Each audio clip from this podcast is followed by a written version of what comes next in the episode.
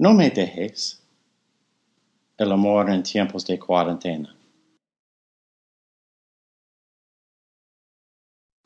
La niña ardía mientras yacía en la cama. A pesar de que pasaba los 39 grados de temperatura, era más peligroso ir al hospital. Los mensajes de WhatsApp advertían que las salas de emergencia estaban abrumadas por los pacientes con coronavirus y que los hospitales carecían de personal, ventiladores y equipo de protección para atenderlos. La mamá le colocaba paños de agua fría en la frente. La luz del amanecer que entró por la ventana junto a la cama anunció el comienzo del tercer día de fiebre. Nunca había visto nubes ardientes. Qué raros son, pienso la niña.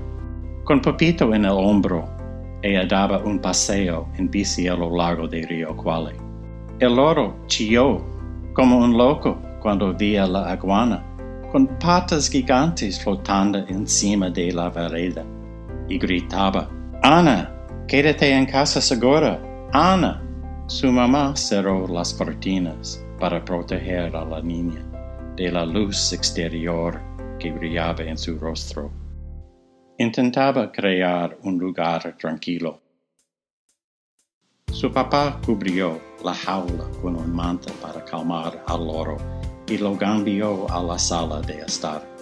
A veces la niña parecía a borde de la conciencia durante la fiebre. Con voz débil, lloriqueó, no me dejes, Pepe, Pepe. Ella sabía que el loro necesitaba sentir el sol y el viento. Ambos echaban de menos la libertad.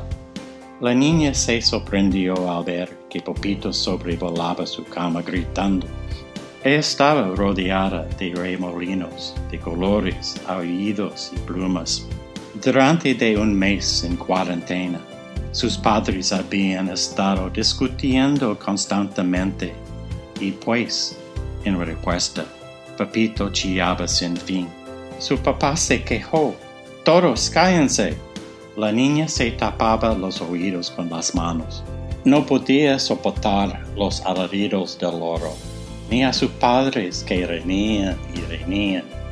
Las piernas no podrían sostenerla cuando trataba de quitarse del vuelo de Papito. Un torbellino hizo un agujero grande en el techo de su recámara por donde se escapó el loro. La niña se agitaba y daba patadas, luchando contra las rejas invisibles que la separaban de lo que había perdido. El papá no podía soportar ver a su hija en este estado de pánico.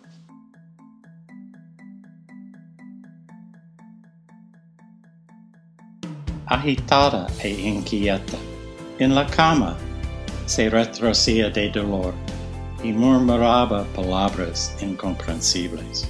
Él levantó a su hija y la puso en el regazo de su madre.